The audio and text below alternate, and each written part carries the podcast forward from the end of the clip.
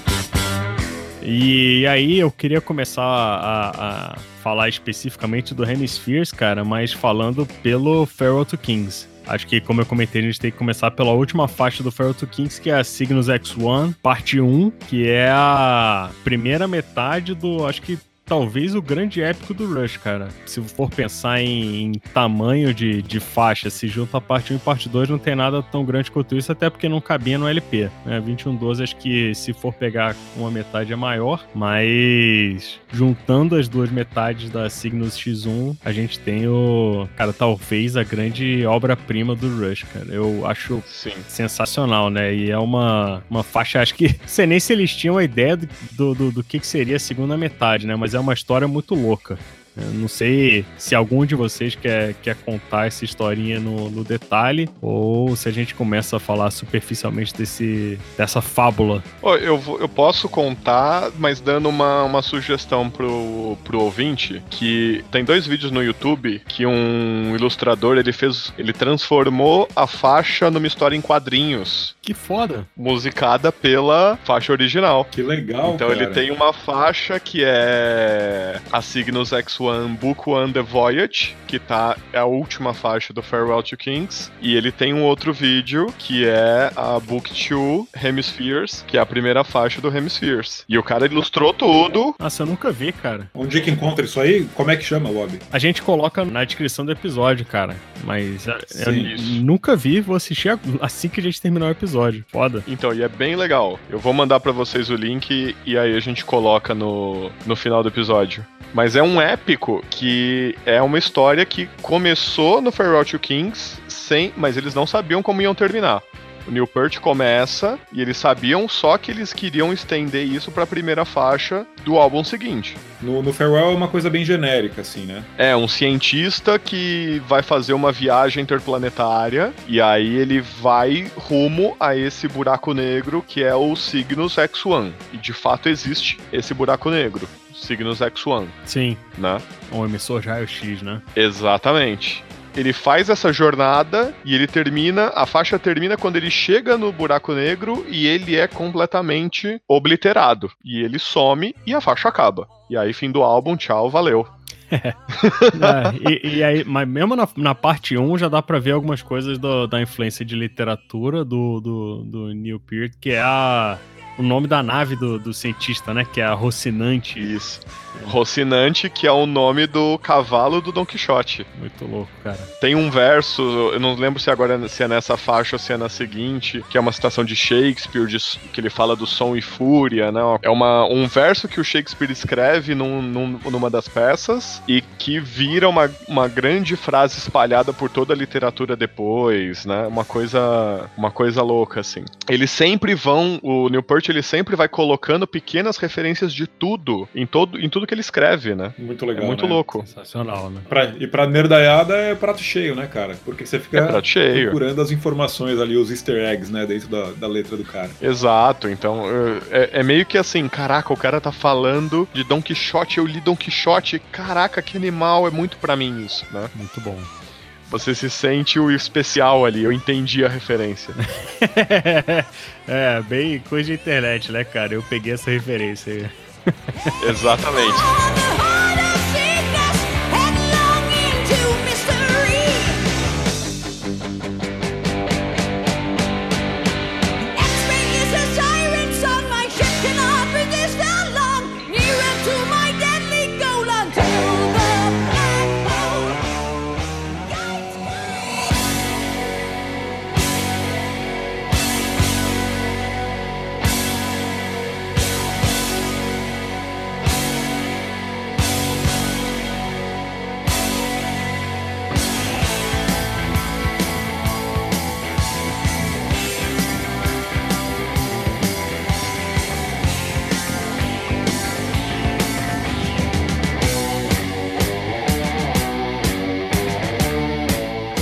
Aí, cara, o... a gente cai na, na, segunda parte, que pessoalmente eu acho melhor do que a primeira, né? Acho que é o auge desse, desse grande épico, que é o livro 2, Hemispheres, que é o que acontece depois que o cara atravessou o buraco negro. é, na verdade é uma história é, é, mesclado, né? Eu acho que o, o Signos X1 é uma parte ali dos 70% da história do, do, do livro 2, não é? A história do livro 1. Que é a hora que o cara chega no buraco negro, é a hora que ele. Enfim, vamos contar a história do, do livro 2 e aí dá para explicar melhor. Então, o, o que eu entendo é que o livro 1 é a, a, ele sendo. Até ele ser sugado pelo buraco negro. Isso. E aí o livro 2, ele, depois de ser sugado pelo buraco negro, cai no lugar que é um lugar lugar bipolar, né?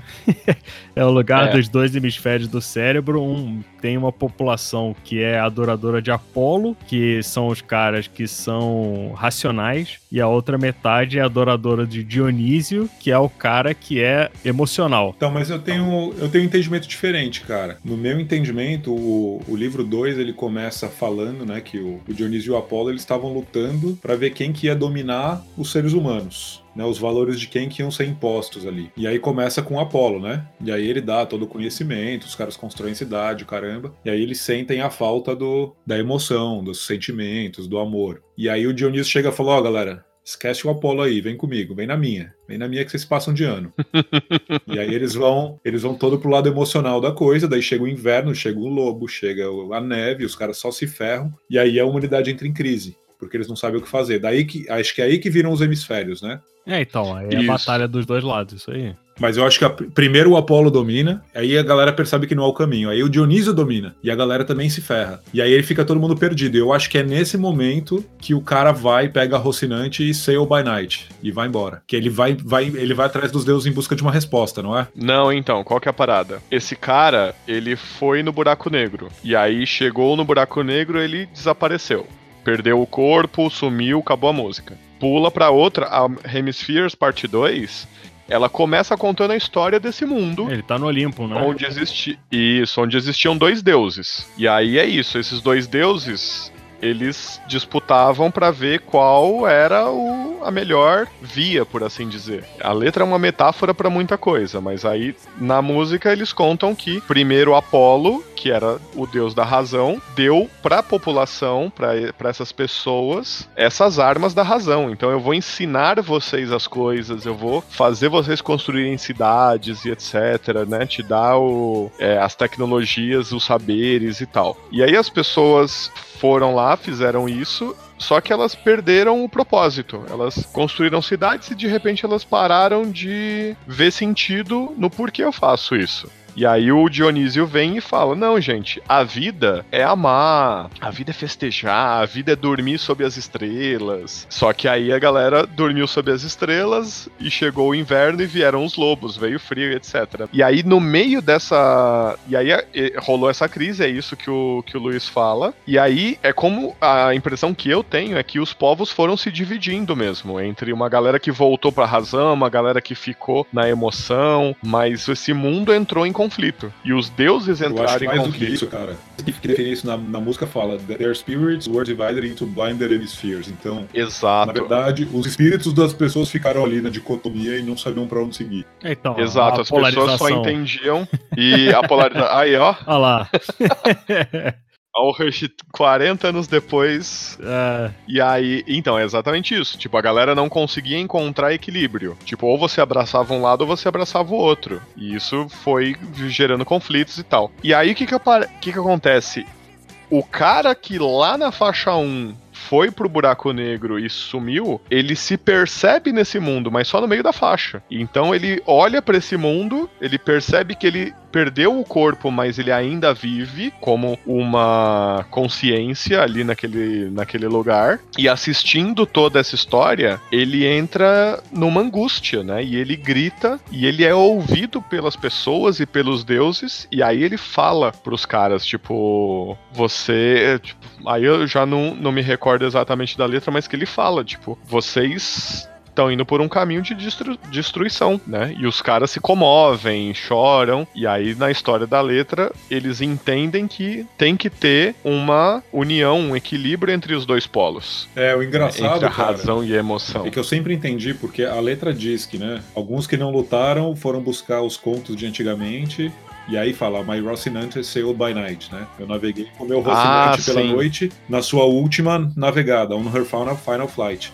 Então eu tenho a impressão que nessa hora de, de caos é que alguém foi pra Signos. E eu acho que talvez seja outra pessoa, não seja a mesma pessoa da música anterior. Então, eu tenho a impressão que esse cara da primeira música, ele virou uma consciência de signos. E talvez foi isso. A galera foi em busca dele, né? Acho que sim. Eu acho que porque ele falou, to the heart of Cygnus, fearsome force, we set our course. Então, eles estão viajando pra Cygnus de novo nessa situação. E aí começa aquela viagem que eles estão no mundo espiritual, mais ou menos, né? Então, talvez a viagem do primeiro cara lá na- no livro 1 seja o cara que chegou em Cygnus e talvez virou uma consciência e talvez eles vão atrás desse cara pra tentar uma ajuda. Isso. É, o que eu tinha entendido era alguma coisa nessa linha, cara. O cara que na primeira música entrou no buraco negro é como se ele tivesse morrido, né? Pensando que o Olimpo é o lugar dos deuses, é, não é um cara que tá nesse plano, sei lá. E ele é o cara que acompanhou esse duelo entre os dois hemisférios, né? Entre a razão e a emoção.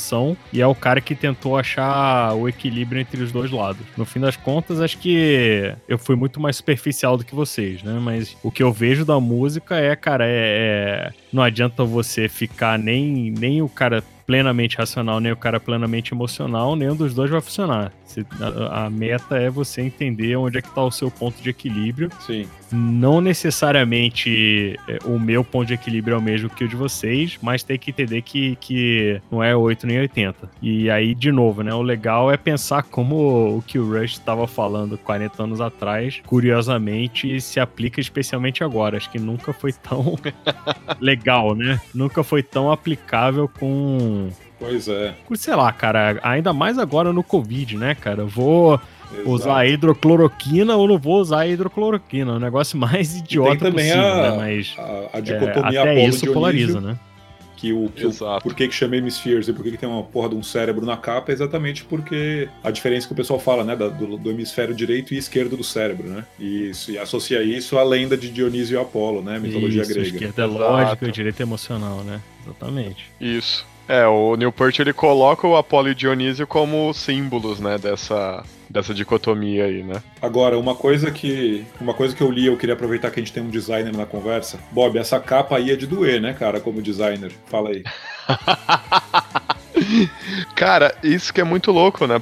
Pra época eu não acho que é tanto não. É porque ela, ela é um bagulho mu- muito conceitual. É uma parada que, mano, nin- ninguém no rock and roll fazia isso, tá Tipo ligado? um quadro do Dali, É, exatamente. só que sem as coisas derretendo. O... Tem um pintor, é, acho que não sei se vocês já viram, vocês já assistiram aquele filme Thomas Crown, Arte do Crime? Sim. Que esse- eles passam o filme inteiro atrás do- dos quadros de um cara que chama René Magritte. É, o Magritte é o cara do terno, né? Isso.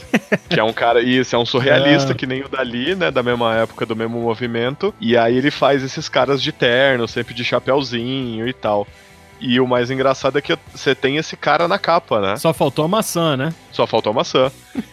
Você tem esse cara pelado em cima do cérebro, de um, de um hemisfério do cérebro. Que representa o Dionísio, né? Imagino que representa o Dionísio, mas ao mesmo tempo ele também é o cara do 2112, né? Sim. Que é o, o homem pelado que virou o símbolo né? do Rush. Verdade. Isso. E aí você tem esse cara de bengala, chapéu, terno, do, no outro hemisfério. E é muito legal que você vê claramente os dois hemisférios, a divisão ali do, do cérebro no, na capa. E é essa essa essa disputa. Agora, um- uma coisa, uma ilustração muito legal é a do da edição de 40 anos desse álbum, que eles fazem uma releitura dessa imagem que é pra, na minha opinião, como designer, é elegante. Vamos ver ela aqui. Eu não lembro dela, não, cara. É, que é o cérebro num, num- num lugar meio frio, né? E aí tem Isso. o, Como se, o cara- como se fosse uma galeria. E aí é legal que o cara do terno tá na esquerda, né? Isso. O, o, o carinha do terno, que seria o cara racional, fica na esquerda e o carinha, o peladão, tá na direita, né? Isso. perfeitamente. Ela é bem legal, sim, cara. Agora eu tô vendo ela aqui. Você tem os mesmos personagens, né? A mesma simbologia ali do cérebro e dos hemisférios, só que de uma maneira plasticamente muito mais bonita, agradável e, e até conceitual também, né? É, eu vi que essa capa antiga ela foi muito mal aceita pelos fãs. A galera não curtiu ela, não. Sim. E eu, sinceramente, acho ela feia, cara. Eu acho simbólica, simbolicamente, eu acho ela bem interessante, eu acho legal pra caramba. Sempre curti pela historinha que ela passa, mas, cara, eu acho ela feia. As cores, é tudo zoado ali pra mim, cara. Eu não gosto. É, não, é uma estética, é uma estética que ela é muito fora é dura, do, né, do- cara? É um negócio É meio dura. duro, né? É. Ela tem, ela tem muito, sabe do que? De uma pegada dos ilustradores de fantasia da época. Hum, Se você for olhar pro Boris Valerro, por exemplo, Faz sentido, cara. saca? Esses caras, eles têm uma pegada de um realismo ficção científica. Que aí eu acho que é isso, são as influências dos caras, né? Do que, que eles olham como estética, como estética legal. O que eu acho engraçado também é que essa capa, ela é. Eu acho que ela é de fotografia, ela não é uma. É uma montagem de fotografia, não é pintura, né? Que ela foi feita. Ilustração. É, é ilustração? Achei que era, que Ilustração. Porque é o mesmo cara que fez as capas do Rush, cara, quase todas, né? Que é o, o Hugh Syme, lá, sim, sei lá como é que se fala esse cara. Isso. Mas é, é. É um estilo. Sei lá, eu não consigo encaixar essa capa junto com as outras do Rush, cara. Você pega a capa seguinte e a capa anterior já não tem nada a ver pra mim, né? É, a capa do Farewell to Kings é um ferro Lixão, velho, né? Um negócio muito doido. Tipo, é, você fica pensando, caraca, o que, que isso tem a ver, né, com Farewell to Kings? Tipo, o Rush ele viaja muito nas capas. Mas tem um trono, né? Tem um trono. É, fica uma coisa do meio, tipo assim, é, é uma Trono obsolescência, decadente. né? Uma decadência, exato. Mas o Rush, ele é muito conceitual. Tipo, o, o mais engraçado, se for ver, sei lá, a capa do Moving Pictures, apesar do nome sugerir uma coisa mais conceitual abstrata, a capa são álbuns numa mudança, né? São os caras de mudança carregando uns quadros pra fora do museu. Ou seja, são pictures in a mo- moving pictures. É, é, é, é bem objetivo por esse lado, né, cara? Piada, De- né? Estou movendo pinturas, né?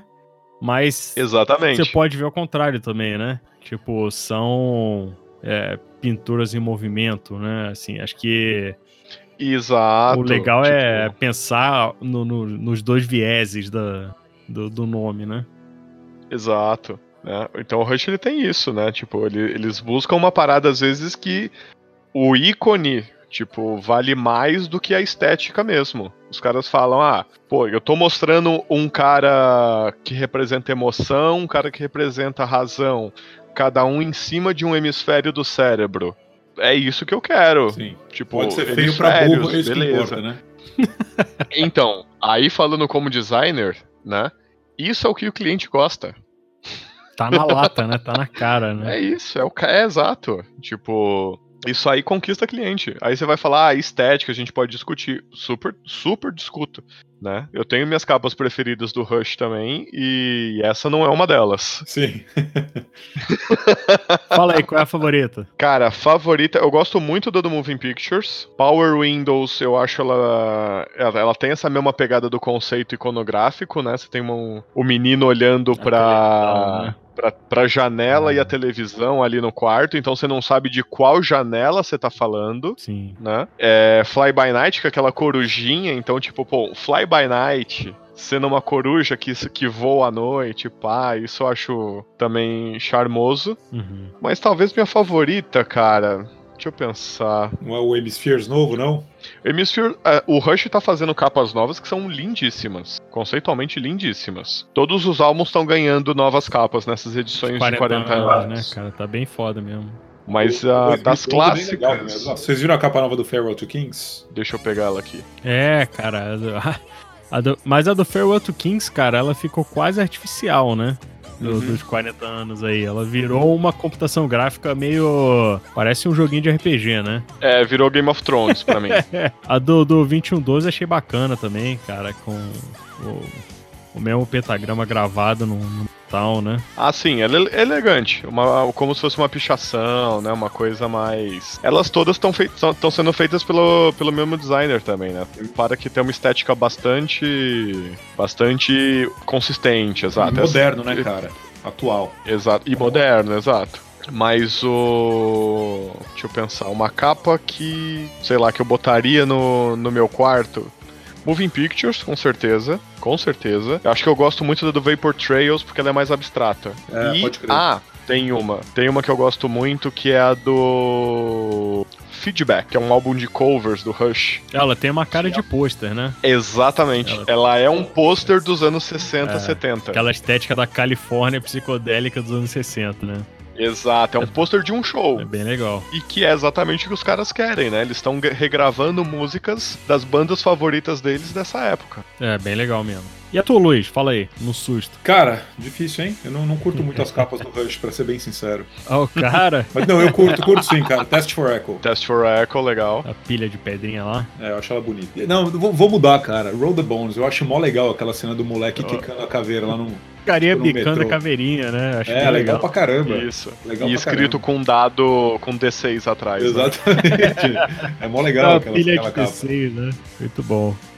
Mas vamos seguir? Deu pra gente falar bastante lá. já das signos, né? Já. Acho que, só, acho que só pra concluir, né? Que, que o cara vira o, o cara. A gente chegou a falar que o cara vira o deus do equilíbrio ou não? Não, né? Não falamos. Então conclui aí, vai, Bob. Então, e aí o cara chega, você tem essa esse momento onde o cara percebe que ele que ele ainda é uma consciência, que ele não tá vi, não tá mais vivo, mas também não morreu. Ele ouve tudo, todo o conflito que tá acontecendo ali entre os povos e os deuses. Ele não tem forma, ele é uma coisa super abstrata, mas ele passa pro Olimpo e ele vai pra cidade dos imortais e tal e vê os deuses em luta, em fúria, os trovões e tal. E de repente ele sente ele gritando. E quando ele grita, o mundo entra em silêncio. Os deuses ficam é, estupefatos e olham pra ele e percebem, né? É, olham pra ele, escutam a história dele e aí eles percebem que, ok, essa luta não tem propósito. Eles sentam em silêncio e falam pro cara, ok, você fez a gente perceber que essa luta, que esse combate, que esse embate não tem, não tem porquê, né? Que a gente só tá indo pro caos. Então, você que agora veio pro Olimpo vai se tornar um novo deus. E a gente vai te chamar de Signos. O deus do, do equilíbrio você será. Boa. E esse cara, que era o cientista que fez essa jornada através do buraco negro, agora vira um deus de uma tríade, né? Que vai governar esse, esse mundo novo, né? Governar os espíritos dos homens. Exatamente. Equilibrando sensibilidade e razão, né? Que letra bonita, né? Uhum. E é poético que no final, né, o último verso é With heart and mind united in a single perfect sphere, que antes eles estavam em hemispheres. É, Sai do hemisfério É, mano. esfera, né? Vira uma coisa unificada. Exato, excelente. Isso aí. muito bom. Grande Newport. Saudades. Pô, Saudades. Virar pro lado B do LP É, essa música era, era um lado inteiro, né, cara? é um lado inteiro. Foi a última Isso. que era um lado inteiro, né? O Rush teve a 2112, teve esse cara, teve no, no Carrots of Steel também, né? E aí, exatamente. depois da, da Cygnus X1 Book 2, acabou, né? Nunca mais fizeram isso. E aí entra um pouco do que acho que o Bob comentou aqui, cara, esse foi o, o fim e auge da, da fase progressiva do Rush, né? Depois eles continuaram sendo uns caras progressivos, mas sem as exuberâncias e músicas gigantescas que, que ele fazia. Exatamente.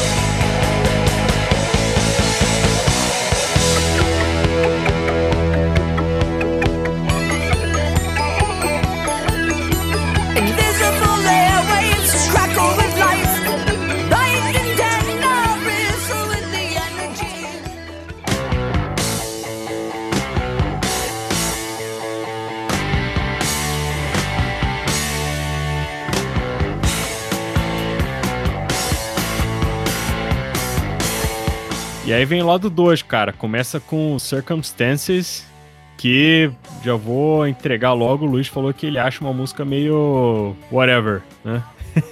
Não, eu acho uma música boa, cara. É que assim, o, o Hemispheres pra mim é o meu álbum favorito do Rush. Hum, E ele é o meu álbum favorito exatamente pela sonoridade das músicas, especificamente a Signos e a La Villa Strandiato. E a The Trees é bonitinha, é mó legal, né, cara? a atriz é Mas divertida. ela não tem a mesma sonoridade das outras. E a Circumstances sai do contexto. Então, assim, ela tá nas minhas playlists como minhas, uma das minhas músicas favoritas. Eu gosto pra caramba de Circumstances. Mas eu acho que ela destoa do resto do álbum. Hum, Então é por isso que eu, se eu tô ouvindo esse álbum, é a música que eu normalmente pulo. E às vezes eu vou só ouvir Circumstances porque eu quero ouvir ela, manja? sim, Mas pra mim ela, ela não deveria estar nesse álbum. É, é- essa é a minha interpretação. sim, concordo. É, ela, ela é a terceira música, no final das contas.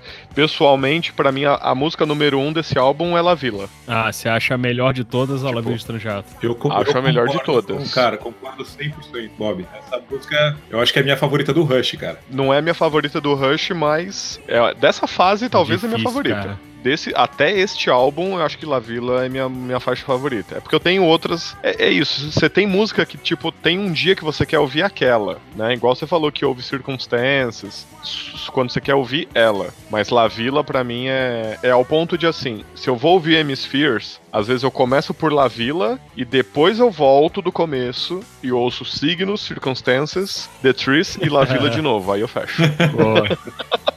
Cara, é, é engraçado que o Rush pra mim é uma banda diferente de todas, cara. Que eu não consigo. Eu tenho muita dificuldade em escolher uma. um- até o disco favorito, cara. Eu não consigo escolher. Assim, eu tenho muita dói dizer qual é o disco favorito e dói mais ainda dizer qual é a Sim. música favorita, cara. Porque tem, tem muita música que eu acho espetacular, né? E. Não dói porra nenhuma, Sim. cara. Hemispheres, La Villa Strandiato. Aí, ó, facinho.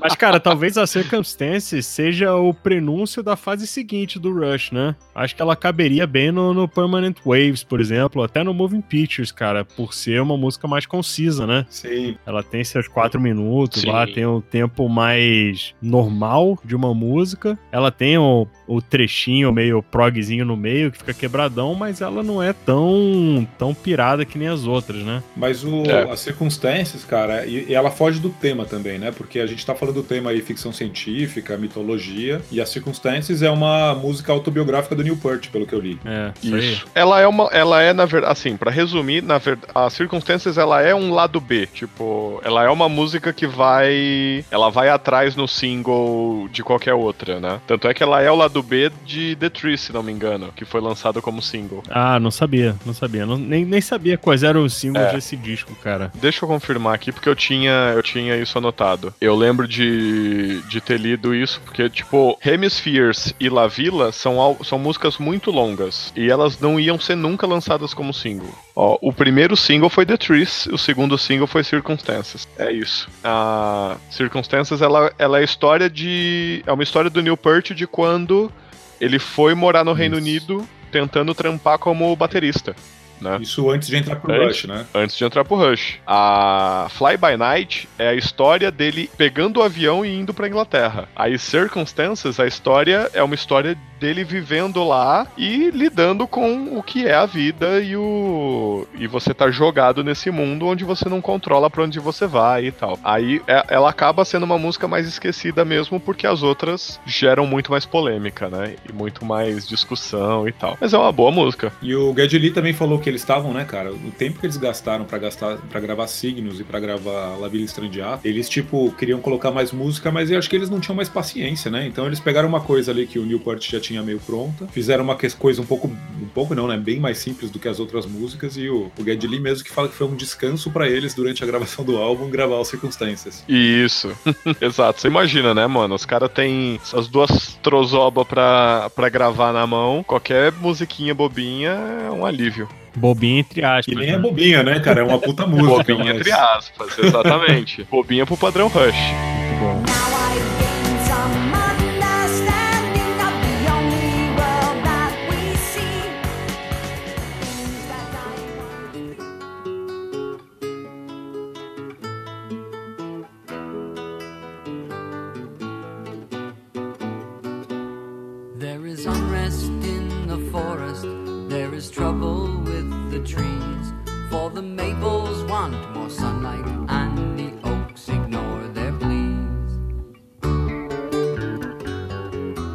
Aí, faixa seguinte, The Trees. É uma faixa que ela também tem uma duração um pouco menos longa, que eu sei que o Luiz tem uma interpretação aí específica. De repente, acho que, vai, acho que vale a pena ele começar. É, já começa na polêmica. Polêmica.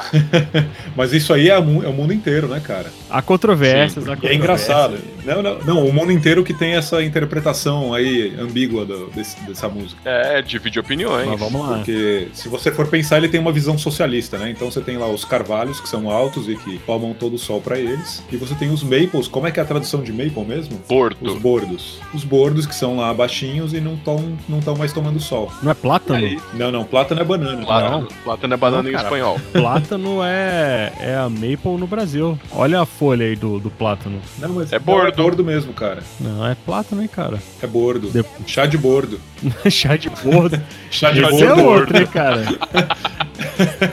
Mas enfim, é uma interpretação que é assim, você tem os altos que estão ali tomando sol. Carvalhos, Tem né? os baixinhos que estão sem sol. É. E aí os baixinhos falam, ô, ô, que a gente quer sol também. Aí os outros falam, olha, o problema é de vocês que foram, nasceram como maples. A gente não tem culpa, fiquem aí sem sol. Então Isso. é uma interpretação um pouquinho socialista, né? De tipo, a gente tá numa sociedade que poucos têm muitas riquezas e muitos têm muito pouco. E os que estão lá em cima falam, olha, gente, vocês têm, vocês nasceram pobres. E sinto muito, façam por merecer, né? Meritocracia. Isso. É, eu, eu acho que é uma interpretação bem, bem linkada com isso, assim. Mas então, é, aí- aí, é que aí entra a polêmica, né? Por muitos anos, eu achei que a música se colocava, ou, ou vamos dizer, né? O Neil Peart se colocava do lado dos Carvalhos na música. Sim, Fazendo uma crítica ao, ao socialismo, porque, né? As pessoas nascem diferentes e, ok, é parte do, é parte do jogo. Umas árvores nascem pra serem maiores, outras nascem pra ficar na sombra das outras. Que é muito engraçado, eu acho, né? Que ele até fa- ele- eu acho que é muito irônica a música, que tem um verso que ele fala And they wonder why the maples can't be happy in their shade. Tá na Que é tipo, porra. os carvalhos se perguntam por que, que é, por de que, que os maples não ficam de boa na sombra? Mas eles não querem sombra, caralho, eles querem sol. Então, e aí, e aí quando ele fala e agora não tem mais opressão, né, do, dos carvalhos porque os maples, os bordos passaram uma lei e agora as- todas as árvores são mantidas iguais por machado e serra, fica parecendo que é a lei ou o Estado intervindo contra a natureza das coisas, do ser humano, sim. né? Sim. Então, mas, é uma- essa aí- é a mas tem as duas polêmica. interpretações, né? Porque a primeira é, Tem. pô, os Maples estão ali sofrendo, os Oaks estão de boa, e os Oaks não querem resolver, não estão nem não tão preocupados com quem tá sofrendo. São espaçosos, preguiçosos Isso. Então tem que existir uma revolução para que todos tenham os mesmos direitos. Exato. E aí tem é o que o Bob falou, que é outra interpretação. E aí tem a interpretação do Newport, né? Vocês vocês leram sobre Isso. isso? É que é do Canadá, né? Na verdade, Maple representa o Canadá, né? Não, mas na verdade, cara, eu vi uma entrevista com ele que perguntam pra pra ele se tem viés socialistas ou capitalistas dessa música. Ele falou, cara, a gente tava gravando esse álbum em Rockfield, eu acho que é no país de Gales. Ele falou que é um estúdio que era, É, era circundado por natureza. Então é uma fazenda, né? Era um estúdio lixão. É. Então, assim, ele falou tinha muita árvore e a gente, então a gente tava ali vendo natureza o tempo todo e eu tava vendo um desenho animado que mostrava umas árvores se comportando de uma forma engraçada. E aí eu falei, pô, vou escrever uma letra de das árvores se comportando como seres humanos se comportariam. Então, assim, teoricamente, pelo que o Newport falou, não tem nenhum viés político a música. É tipo um viés cartoon, né? É só, é só uma brincadeira que ele fez e que não reflete em nada o que ele pensa. Mas aí eu li uma entrevista com o Geddy Lee sobre o assunto. Uhum. E ele fala, cara, o negócio é o seguinte: é, a música é uma arte e ela tá lá pra ser interpretada, não só a parte musical. Então você pode ouvir um refrão da música e aquilo te deixar emotivo, ou aquilo te deixar bravo, ou aquilo te deixar alegre ou depressivo. É, a música vai afetar as pessoas de forma diferente. Então as interpretações são muito pessoais. Sim. E na, na opinião do Lee, a letra é a mesma coisa. Então a letra tá lá pra você interpretar da forma que você quiser. Ele comenta que ele era fanzaço do Yes, ele fala, cara, até hoje eu não sei o que, que o cara do Yes tava cantando, o que, que ele queria dizer com aquelas letras doidas. Mas eu tenho a minha interpretação. E, e ele fala que as interpretações dele, das letras do Newport, não são as mesmas que o Newport tem sobre as próprias letras. É legal, né? Ele falou, isso que, é o, Uhum. isso que é o bonito da música, cara. É uma arte. É. Ela, ela, é, Sim. ela é pessoal pra cada pessoa. Ela não é uma coisa passar o que você tem que interpretar daquela forma. Sinta da forma Sim. que você quer sentir. É isso que faz a música ser mágica. Sim. E cara, eu gosto muito do Newport falando sobre como ele escreve, que ele fala, cara, eu começo sempre pensando que eu respeito o público. Se eu sou inteligente o suficiente pra chegar nessa letra, a pessoa que tá me ouvindo é inteligente o suficiente pra criar a interpretação dela. Então, cara, não tem essa, né? É que aí, qual, de onde vem essa interpretação que ele tá indo mais pra um lado ou mais pro outro? Ele, a gente falou, né, que ele tinha, ele lia muito essa autora que é a Ayn Rand, que ela tem uns livros que chama A Revolta de Atlas, um outro que chama The Fountainhead, que eu não lembro o nome agora em português, que ela é uma mina que ela tem um posicionamento muito claro de ser liberal, anti-estado e pá, faz uma crítica a estados totalitários de esquerda e por aí vai. E aí, geral, atribui ao Newport, como ele sempre falou que foi influenciado por ela, essa pecha de, ok, então ele vai pro, pro mesmo lado dela. Mas se você lê a letra a sério, não dá pra, não dá pra dizer de que lado ela tá. Lê hoje, assim, com essa maturidade que a gente tá, você. É, Na real, tipo, ela- um, Ele o- tá aberto a- pra interpretação, né? Você pode. Tá aberto pro interpretação e, e a coisa do cartoon talvez faça mais sentido do que qualquer outro lado, né? Ele fala de uma maneira cartunesca de uma questão política e sem se colocar do lado de ninguém. Exato. É uma fábula, né? De uma forma bem inteligente, né? Uma fábula É. inteligente, com bastante ironia, que é muito engraçado, né? Você pensa, tipo, ele fala que tem uma, a- logo no começo da música, They trouble with the maples and they quite think they're right, né? Tipo, eles, eles acham que eles, Eles estão eles estão quase certos, né? Isso. Quase, o- eles têm os- quase têm certeza que eles estão certos. Muito bom. É, e os carvalhos não entendem porque os maples não ficam bem na sombra. Tipo, tá, sabe? É, é quase. É, é- é coisa que um inglês escreveria, tá ligado? É meio a, a coisa do humor inglês, assim, sabe? É muito divertido essa ironia levezinha. É muito bom. Sim, sim. Muito É, bom. você pensar que são árvores, né? As árvores estão E são fazendo árvores. um sindicato, né? muito louco. Pois é. As árvores fizeram. Muito louco, cara. Muito louco, muito bom. E o legal é isso, né? Tem a interpretação que você pode pensar como comunista, tem uma interpretação que você pode pensar só como é, o Canadá na sombra do, do Reino Unido. Você pode pensar como você quiser, né, cara? O que o Luiz falou. Cada um Isso. tem uma, uma visão da letra, né? Não tem É certo isso aí, errado. isso que é legal, né, cara? Mas além disso, eu acho que a musicalidade da música é muito gostosa, né? Muito. É uma música muito divertida de ouvir. Então, independente se tem viés político, se não tem, de qual é a interpretação da, da, da letra, ela é uma música muito divertida. Eu adoro, cara. Acho muito legal. Ela Sim. tem um. E foi. Ela é muito divertida. E é uma das que virou símbolo do Rush, né, cara? É uma das músicas mais populares deles. Dessa, dessa, desse período, eu acho que é assim. É, eu tava vendo. Essa e Closer to the Heart, que é do Farewell É. to Kings, né? É, o Geddy Lee falava que ele fazendo turnê pelos Estados Unidos, eles iam, tipo, no fim de mundo do Texas, ele ouvia na rádio The Trees. Então ele falava, cara, eu não Isso. entendo por que, que isso tá acontecendo com essa música especificamente, mas é, aparentemente virou um dos símbolos da banda, assim. Uhum. É legal que eles falam. Não sei se foi qual de vocês dois comentou, cara, mas o disco foi gravado no interior do País de Gales, né? Era um estúdio lixão. É, então. E aí o Gary Lee comenta que o Alex Lifeson tava sempre, sempre com violão por perto. E Uhum. os caras começavam a. a meio que no, no clima de fazenda, tocar alguma coisa, fazer um sonzinho e sair algumas coisas desse tipo, né? Que ela tem um climinha de.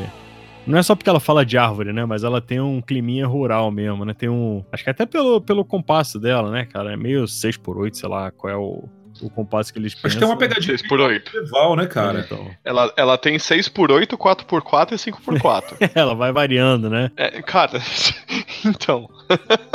Rush é É foda. muito louco, cara. É muito louco. Os, os caras trocam três compassos numa música e você não percebe que muda, entendeu? É, isso que a The Twist tem o quê? 3, 4 minutos, né? Exato. Pois 4 é. minutos.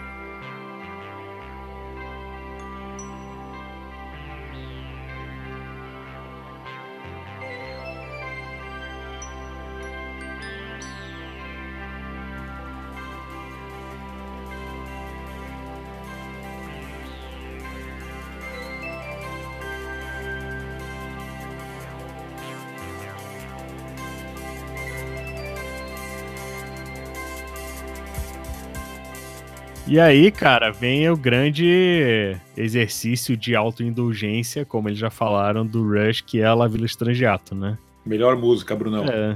É o vamos. Agora a gente vai mostrar que é foda mesmo. Ele- eles realmente queriam dizer que, cara, olha só, a gente destrói nos nossos instrumentos, a gente consegue compor que nem monstros. Vamos fazer a, a, a música mais esquisita que a gente conseguir, que ainda é musical, que é incrível, que é uma música, sei lá, tem um. Mesmo sendo uma música instrumental, consegue contar uma historinha. Cara, é sensacional esse negócio, né? Música instrumental com personagem, com ato, com a loucura toda. Sabe uma coisa que eu acho legal dessa música, cara? Hum, E isso também eu li na mesma entrevista com o Geddy Lee, que ele fala assim, cara, La Villa Estrangeato foi o ápice da gente fazer uma coisa mais aleatória possível. É, não dava pra gente ser mais aleatório do que La Villa Estrangeato, né, dentro de um Uhum. contexto do álbum. Eles falaram que o legal é porque a partir dali eles tiveram a liberdade, inclusive com o público, de fazer o que eles quisessem, porque foi tão surpreendente o negócio que dali pra frente nada geraria o impacto com o público que La Villa Estrangeato gerou. sim. Cara, é, é uma música que, mano, ela começa com um rolê meio violão espanhol. Flamenco, é. é. E, e, de novo, né? Uma coisa, pô.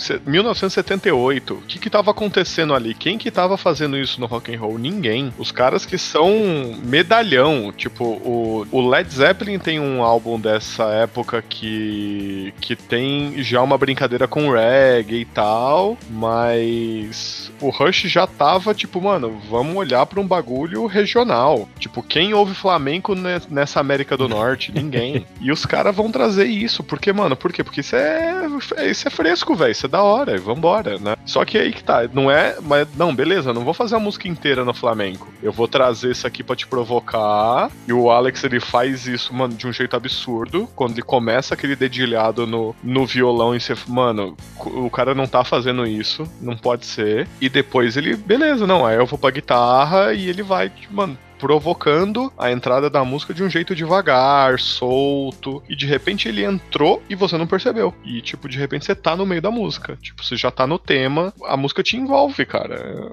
surreal, eu fico meio besta, assim. eu Não, não- eu, eu- eu preciso ouvir com muita atenção pra perceber as mudanças, sabe? De, de, de um ato pro outro, de, uma, de um compasso pro outro. É sempre, é sempre me pega de surpresa, assim. Ela flui muito bem, né? Sim. Não, e que eu acho legal pensar, cara, é tentar.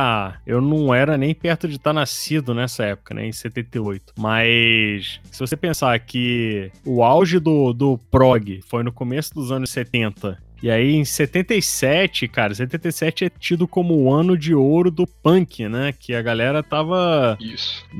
simplificando ao extremo, né? Não quero ser o cara virtuoso e não, não tem nada a ver tocar música de milhões de minutos. Os caras em 78, ali na beira do, do- da explosão do punk, fizeram uma música que, que é. Assim, no- o nome dela é perfeito, né, cara? Fora La Vila de Trangiato ter o subtítulo de um exercício em autoindulgência, né? Sim. Cara, é levar tudo ao extremo, né? Até a gravação que a gente já comentou no, no começo, né? Não, a gente vai ter que gravar esse cara em um take ao vivo, os três, sem nenhum overdub, sem nada acontecendo simultâneo, Pois cara. É, é, assim, é, é legal ver o Rush fazendo tudo na contramão. É, é, eles sempre, sempre foram os caras que tiveram mega ligados no que tá acontecendo na cena da música, tanto que nos anos 80 tiveram muita influência de, do, de New Wave, pós-punk, sei lá o que, cara, mas assim, é, apesar de estarem ligados no que acontece, eles são subversores, né? Exato. É muito foda. E, e, cara, apesar de toda a complexidade, é um negócio que é muito musical, né, cara? Exatamente. Não é uma quebradeira maluca sem sentido, cara. As melodias eu consigo.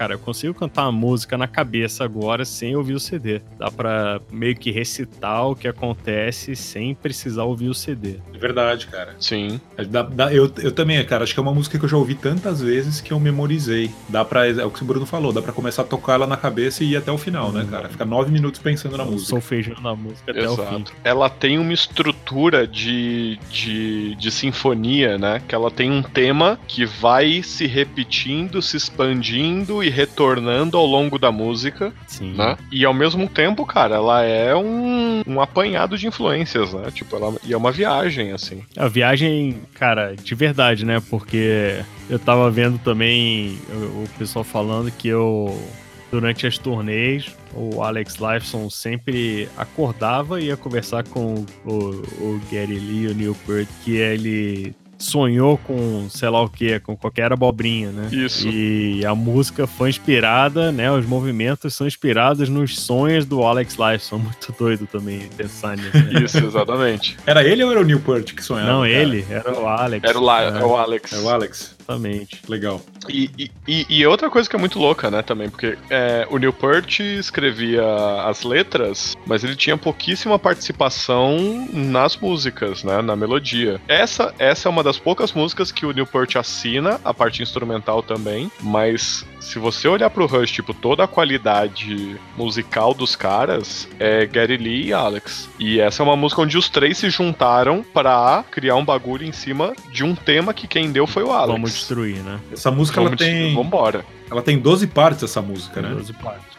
12 partes. E é, cara, conta uma historinha que é super legal, né? Eu nunca tinha parado pra ver a historinha que a música conta. Eu acho que hoje eu vou ouvir essa música seguindo os nomes de cada uma das partes e Isso.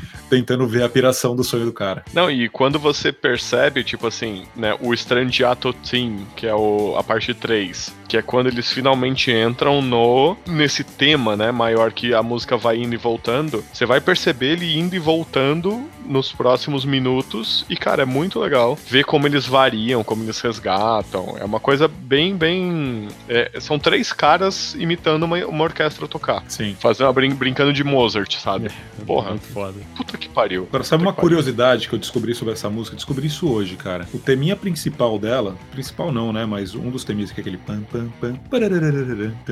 Hum. Eu lembrava de ouvir isso em desenho animado, cara, quando eu era criança. E eu falava, pô, Hum. eu achava que isso tinha vindo do Rush. E hoje eu descobri que não. Você sabe de onde vem isso, cara? Hum. É um riff de 1936, a música chama Powerhouse, do Raymond Scott Quintet. Tem no Spotify, cara. É uma musiquinha de jazz, legal pra caramba, que foi usada em um milhão de desenhos animados. Então você pega aqueles desenhos preto e branco do Mickey, por exemplo, vai ter esse pedacinho, cara, do lado de Strandiato, porque ele foi extraído dessa música antigona de jazz. E era uma coisa que sempre tava na minha cabeça, que eu já tinha ouvido aquela melodia em algum lugar, em desenho animado, não lembrava em qual, não lembrava por quê. E hoje eu descobri que vem, cara, na verdade o Rush que pegou essa melodia super antiga aí de outra banda. Doido, né? Que animal. Muito doido, cara. Esse animal, cara. Esse é muito da hora. E que vocês estavam falando da composição, cara, tem umas coisas legais que. legais entre aspas, né? Voltando lá pro começo, cara, quando os caras foram compor esse disco. Eles fizeram a composição, bolaram as melodias de, de voz para as músicas. E na hora que o Gary Lee foi cantar, cara, ele descobriu que era totalmente fora do alcance dele, né? Muito bizarro, cara. O cara se já é um cara que canta bem agudo, né? E pra esse disco especificamente ele tá mega esganiçado. Até hoje mais cedo eu tava ouvindo aqui em casa e a, a Ju veio falar: Nossa, que cara que tá gritando, cara. Não, não, não, é, não é negócio confortável, né? Muito bom. É, exato. E ele fala que, inclusive, né, os caras tinham reservado um tempo pra gravar, depois o tempo pra editar, né? E enquanto eles editavam, foi o tempo que eles gastaram tanto tempo gravando o álbum que não sobrou tempo pra editar como eles gostariam. E então ele não tinha gravado os vocais ainda. E ele tinha, assim, cantado os vocais, ele viu que ele chegava, mas ele não tinha testado os vocais ainda com a música, com toda a distorção, com todo o barulho rolando, né? E aí que ele foi testar que ele viu que não dava certo. Depois de meses gravando a parada, ele falou, É, que Fudeu. porra é essa, né? e aí ele, ele passou mais um tempão. O tempo da edição foi o tempo que ele usou também para gravar os vocais e aprender, né? Conseguir chegar naqueles, naqueles tons ali. É, eu vi que, eu não Exato. sei exatamente qual é, mas eu vi que nesse, na Signos X2 lá, tem a nota mais aguda que o Gary Lee canta, cara. Depois eu tenho que até prestar atenção pra achar onde é que é esse negócio. E eu vi também que o Gad Lee, ele, ele brigou com o produtor, né? Na hora de, de gravar os vocais. Vocês sabiam ou não? Ah, não, sabia não. Porque Gary Brown, né? Produtor, o produtor É, deles ele achava isso, começo, porra, né? cara, a sua profissão é fazer a gente fazer a coisa certa. Aí a gente tá gravando uma música num tom que vai ficar uma bosta porque eu não consigo cantar e você não fala nada pra gente. Agora que a gente chegou no final, que eu vou cantar e não vai não dá certo. E aí daí ele falou: "Não, mas na verdade a gente tava procurando, a gente já tava estressado pra caramba e tava procurando motivo pra brigar". né? Então ele falou que foi uma puta treta no Uhum. final assim pra gravar os vocais e ele falou: "Não, hoje eu reconheço que a gente já tava no nível no limiar ali do estresse, né?" Mas ele falou que esse produtor, que ele falou, a maioria dos produtores alteram, né, muito o que a banda faz, mas que esse cara dava liberdade 100% pro Rush. Isso. Então, ele falou, ah, depois eu pensei dali pra trás, ele nunca deu opinião em qual é o tom da, música que a gente tinha que usar. Não era a pegada dele de produção, a pegada dele era outra, era mais sobre os arranjos, sobre como construir o álbum e tal. E eu acho que o produtor do, do próximo álbum em diante foi outro, ou, ou um pouco mais pra frente. Não, Foi a partir outro, daí, foi a né? partir E daí. aí sim já tem influência, porque até Foi o a partir momento que coincide com o Geddy Lee começando a cantar mais grave, eles mudarem os tons das músicas. Então é um cara que quis dar uma outra sonoridade Isso. pro Rush como produtor, né? Não, não é só a banda mudando a sonoridade, mas a influência do produtor também. Cara, eu acho que o Terry Brown continuou, hein, Bob? Acho que foi só. Não. Não é nesse álbum que ele muda, porque ele muda. Ele, no, o Signals já, já é. O Moving Picture já é outro não, produtor. o Movie Pictures é da Terry Brown, cara. Acho que só mudou lá no Grace Under Pressure, não foi? Eu acho que só no, no Grace Under Pressure que virou o Peter Henderson lá, que começou a produzir. Mas enfim, o Geddy Lee fala sobre esse assunto e ele fala: é, ali foi uma lição aprendida, porque Ficou puto, né? É, você tem que se fazer essa pergunta antes de criar a música, né? E isso é uma pergunta que muitos produtores fazem. Então você começa Sim. a criar música, o cara fala, ó, não vai dar certo, você não canta até lá, volta aí. E ele falou ali foi um dos nossos erros no início de carreira. Início entre aspas, né? Mas foi uns erros ali nos nossos primeiros anos de carreira Sim. que levamos pra frente dali, né? Pra, pra toda, toda a continuação a gente já tinha isso aprendido. É, mas é fácil falar, né? Os caras compuseram a La Villa Estrangeato que eles depois disseram que era acima da capacidade deles de tocar os instrumentos, cara, aí vai culpar o produtor, é foda também. Né? Exato. É, mas tinha o lance do estresse, né, cara? É, é esse É. que é o lance. Foi o lance É. do estresse deles. Eles estavam estavam procurando pelo em ovo, cara. Isso. Eu acabei de conferir aqui, é, o, o Terry Brown ele vai até o Signal, até o Signals, que É, é, até o 82, Signals, cara. isso.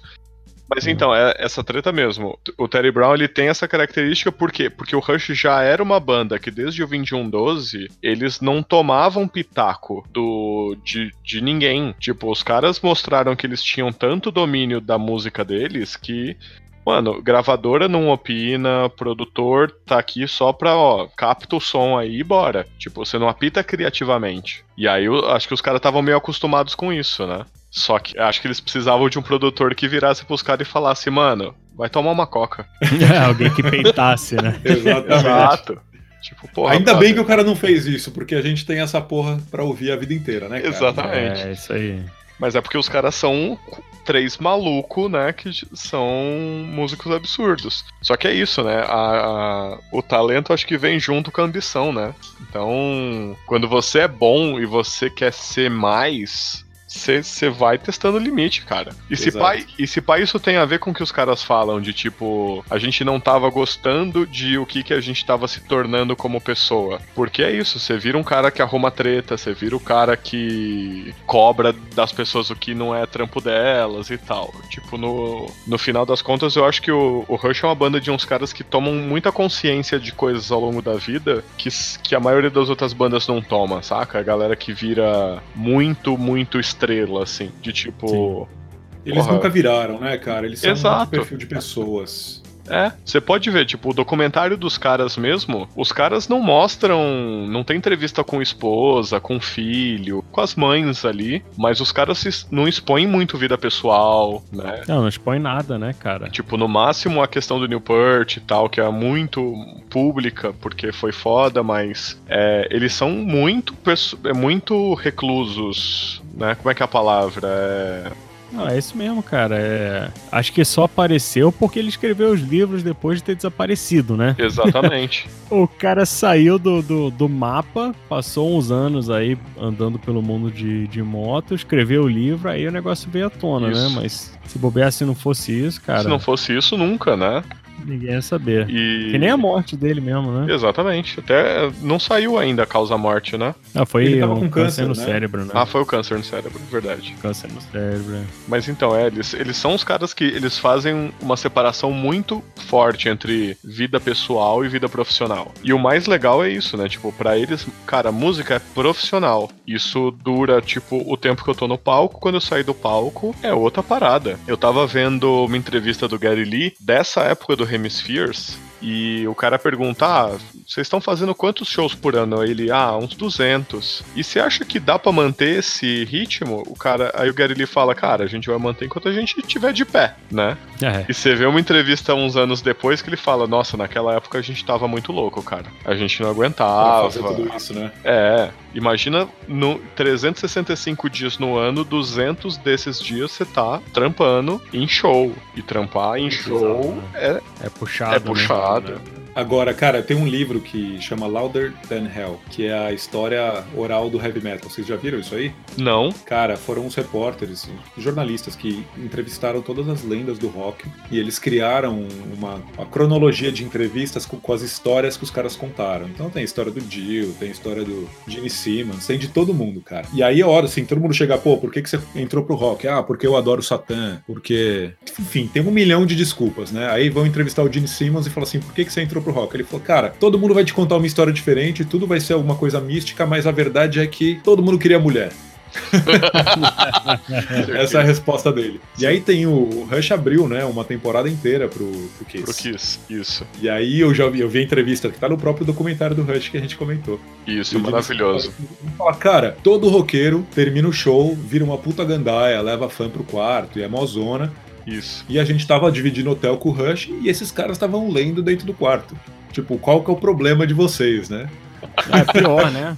O Rush tava abrindo pro Kiss, né, cara? o Rush caras tava abrindo pro Kiss. juntos. né? Exatamente. Então o Kiss causando, né? Tacando terror nos hotéis e o Rush, os caras de boa lendo, É, nerdão. né? Ligando pra família, nerdão ali. Total. Exato, os caras Como viram uma TV. Eles são, tipo, completamente contrários ao modelo de roqueiro que se pensa e que se criou, né? Naquela época. Sim, tem uma, essa, essa mesma entrevista do Gary Lee que eu tava vendo, tem uma hora que o cara pergunta pra ele, ah, quem são seus heróis? Ele fala, ah, tal, tal e tal. E você já conheceu esses caras? Ele fala, não, eu não quero conhecer meus heróis. E o, e o repórter fica meio Ué, perplexo, né? Mas por quê?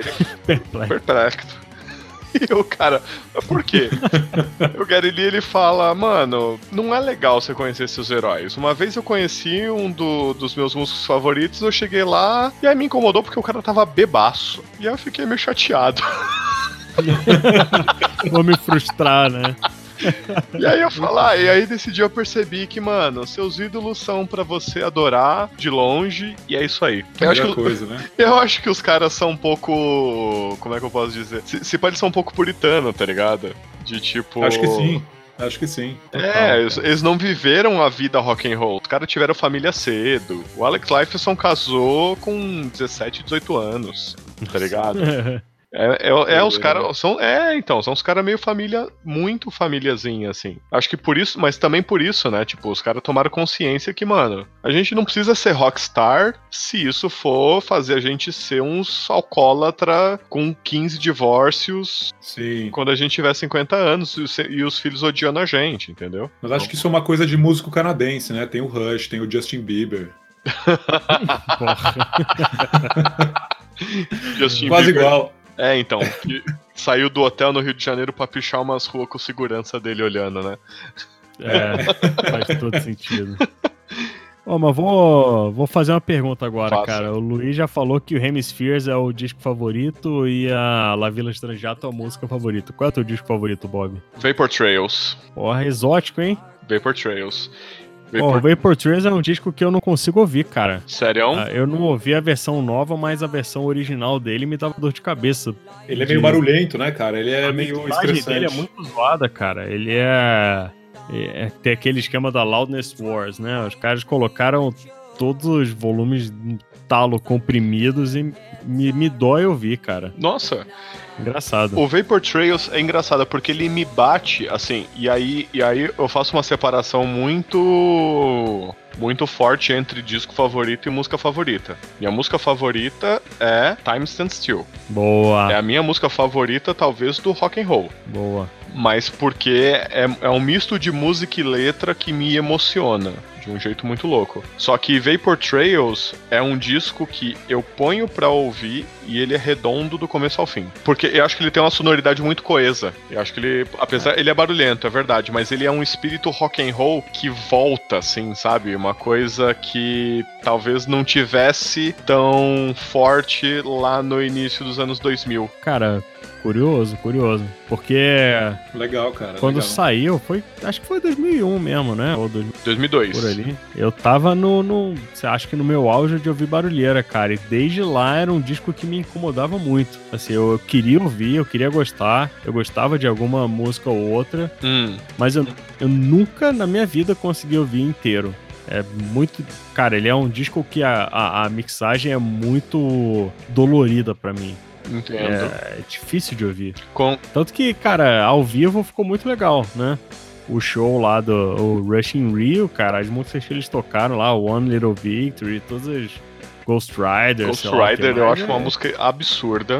Absurda. É, então, foram for- muito boas, É, cara, mas então. no CD é difícil, é difícil de ouvir. Eu gosto muito de Vapor Trail, de Secret Touch. É, também. Eu, eu acho que ele tem uma toada muito muito boa, coisa nesse sentido. E aí, mas é quando eu falo rock and roll é meio é diferente do metal, né? Porque tipo 2002 o metal tava bombando pra mim. Mas aquele rock and roll com cara de anos 90, saca? Aquela coisa rasgada só que com propriedade, eu acho que pra mim o Rush ele resume isso no Vapor Trail. Uma guitarra, Saquei. uma guitarra distorcida, crua, sem ser virtuose e, e em oposto a muito do que eu ouvia nessa época 2002, era uma época onde eu tava numa vibe mais alternativa, por exemplo, Interpol. Hum, nossa, ainda tava num post-rock Eu, da vida, eu né? tava.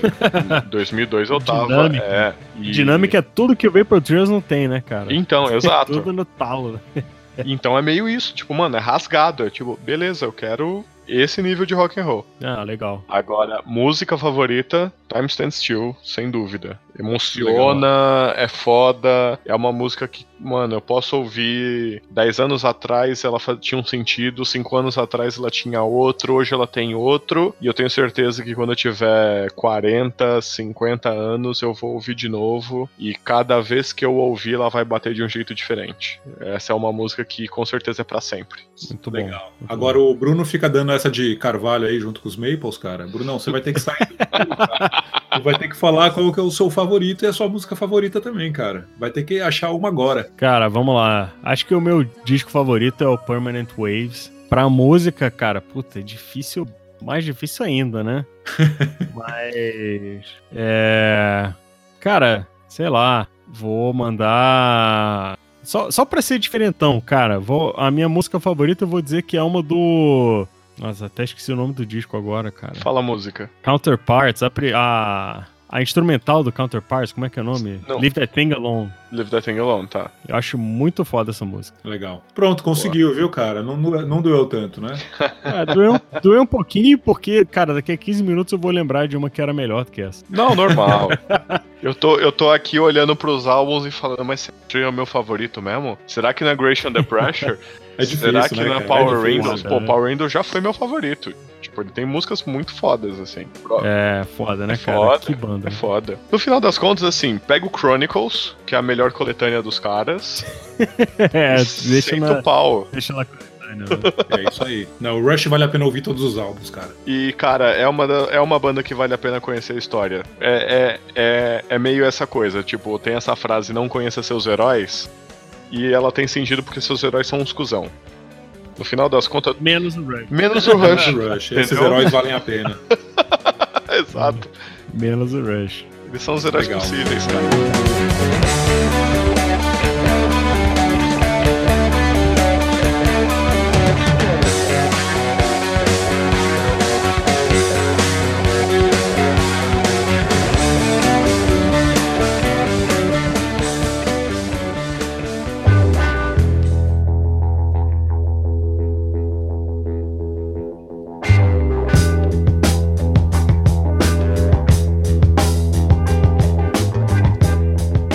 Fechar, cara, a gente tem falado, às vezes esquece, mas acho que é um negócio importante da gente fazer. O que, que você tem ouvido, Bob? Fala aí, cara, o que, que você tem ouvido ultimamente? Uns dois discos aí, ou dois artistas? Dá uma, uma dica pra galera. Pô, vamos lá. Um cara que me vem à mente que eu tava ouvindo bastante no finalzinho do ano passado, começo desse ano, é um músico europeu que ele chama Janko Nilovic. É piração, tá? É instrumental, mas é muito louco. Tipo, esse cara já foi remixado várias vezes por um, uma galera do hip hop, uma galera mais moderna. Ele é um cara mais, mais antigo. Ele tem um álbum de 72 que chama Pop Impressions. Se você gosta de pirar e gosta de pirar no instrumental, ouve os, ou- ouve os álbuns desse cara. Pop Impressions, Jazz Impressions. Vai na viagem que, que é divertido. O cara, ele é. Ele é de Montenegro. Diferente, hein? E você, Luiz, cara, fala aí. Você tem ouvido? Cara, eu tenho. Eu, eu vou seguir um pouquinho aí na pegada do Rush, cara. Que são, são bandas que eu tenho ouvido bastante ultimamente. A primeira delas é o Symphony X, que na verdade tem, tem mais uma Boa. sonoridade de ser filho do Dream Theater, né? É, um metalzão pesado. E, cara, tem um álbum que eu ouvi essa semana especificamente, até tinha comentado com você, Bruno, que é o The Odyssey. Sensacional. E que é um puta álbum temático, né? Um, álbum conceitual dos caras e que tem a música The Odyssey que tem 24 minutos. Então, a gente vai aí É. pra uma pegada Rush de ser.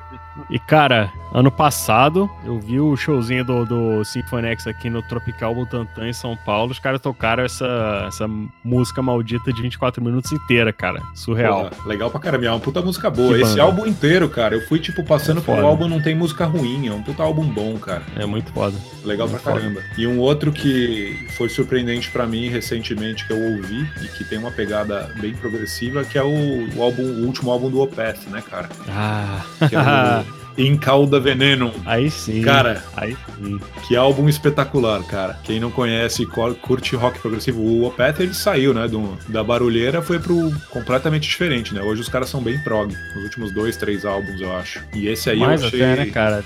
Desde o Heritage. Eu, eu achei que eu achei mais nítido o prog deles nesses últimos dois, três. Antes eu achei um pouquinho mais normal, assim, um pouquinho mais barulho. Mas enfim, é, para quem curte Rush, esses dois álbuns aí ficam como sugestão. Acho que vão curtir também. Barulho é teu cu, rapaz. Aí, irmão. Posso sugerir mais um álbum? Claro, claro. Opa, sempre. Tem um álbum aqui que é um clássico que eu ouço faz muito tempo de uma banda que eu não sei pronunciar, mas chama algo entre Gastre del Sol, mas o álbum chama Camouflare. É um álbum de 98 que, cara, é instrumental, mas é um som diferente e bom, assim.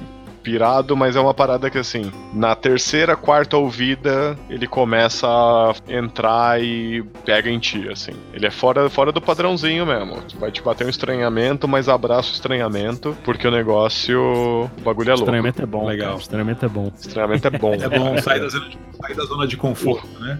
E, e é isso, cara. O Rush é uma banda que me, me faz. Pô, a história dos caras me faz abraçar isso, tá ligado? Eu quero um bagulho diferente, então, pô, demorou. Eu não quero ouvir sempre a mesma coisa, porque eu sei que a gente tá aqui pra explorar, velho. já É isso no- aí. Se tá os caras sangue, né? se permitiram ser experimentais, a gente tem que ser também. É isso aí. E você, Brunão? Cara, esses tempos de quarentena eu tô conseguindo ouvir bastante coisa diferente. Mas um, um disco que eu conhecia, mas que eu descobri recentemente que é bem foda também, é o Selling England by the Pound, do Genesis. Não sei se vocês já ouviram, cara. É um prog inglês também, né? Cara, pega tipo a The Trees e transforma em, em rock progressivo longo e épico. Cara, é- até aproveitando, vocês conhecem, cara? Já ouviram esse negócio? Qual que é o nome do álbum, cara? Selling England by the Pound.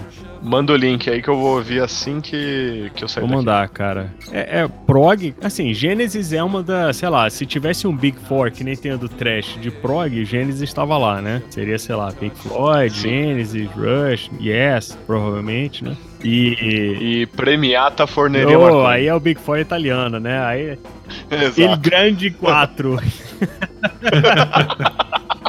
Mas o, o, o Gênesis, esse, esse, essa fase inicial do Gênesis, cara, é um negócio que é super teatral, né? E é bem pastoral também. Tem muita coisa na, na pegada da The Trees, assim, que vira e mexe tem um violãozinho, né? É o tipo de melodia do, da Inglaterra que é um negócio muito único. Eu acho muito foda. E eu tava falando com o Luiz e com o Marcão há um tempo, cara. Eu tô querendo sempre falar numa banda brasileira. E aí, essa semana, o que eu quero comentar é uma banda que chama Ortostat. Depois eu coloco também pra vocês ouvirem, cara, que alguns episódios atrás eu comentei que eu tava ouvindo só uns, uns death metal bem podreira, cara, na linha de Incantation e Immolation porradeiro. Os caras são de, de Santa Catarina e, e fazem esse tipo de som. Eu não conheci nenhuma banda brasileira que fazia um negócio desse esquema. É bem pesado, cara, muita coisa arrastada. Aquele vocal que é super gutural, não é só um gutural simplinho, né? Bem gravezão.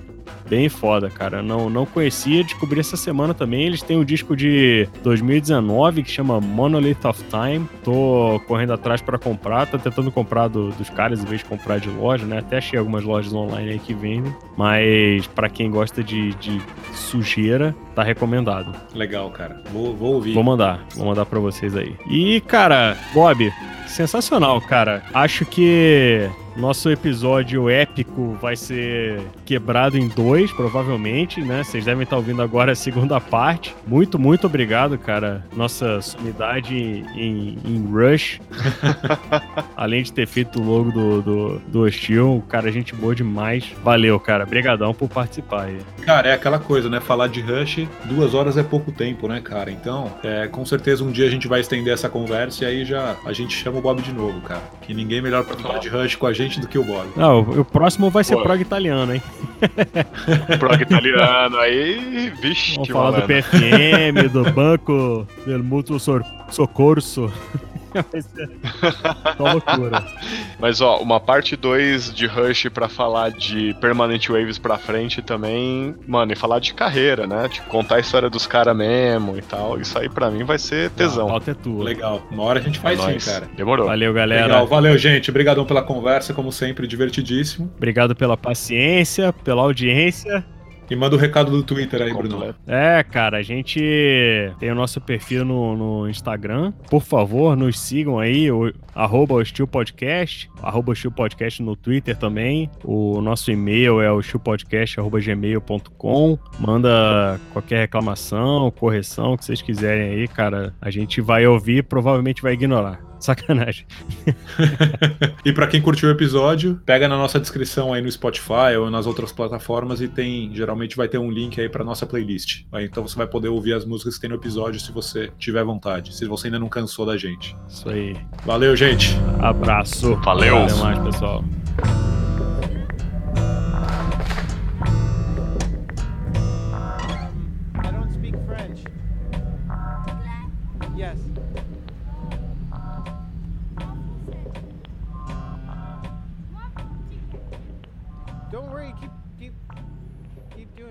Recording it. It's a microphone. C'est quoi ça Oh, oh, what time? Non mais ça This? Ouais. It's a microphone.